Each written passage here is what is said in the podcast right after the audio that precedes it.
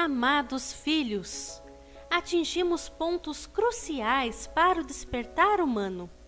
O véu da ilusão se dissipou e só permanecem sob esta egrégora aqueles seres teimosos que não querem assumir o seu papel na criação.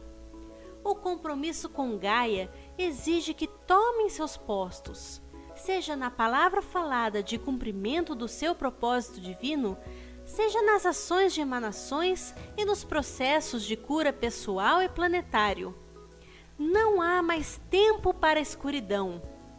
A Terra assumiu definitivamente o seu plano divino, e nesta hierarquia que integra, você, que é filho dela, deve agir da mesma forma perante o seu despertar.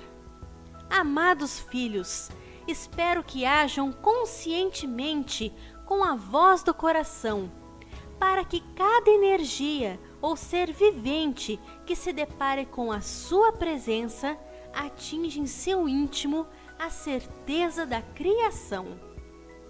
Creio na força vivente do seu ser, para que, como filhos da obra primordial, auxiliem os que buscam a verdade crística.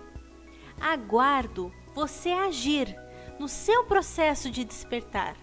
É através dele que alcançaremos o tempo de paz.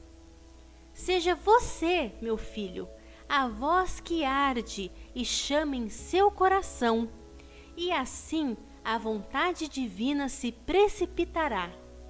Com amor, sempre nos servir. Nada. 23 de março de 2016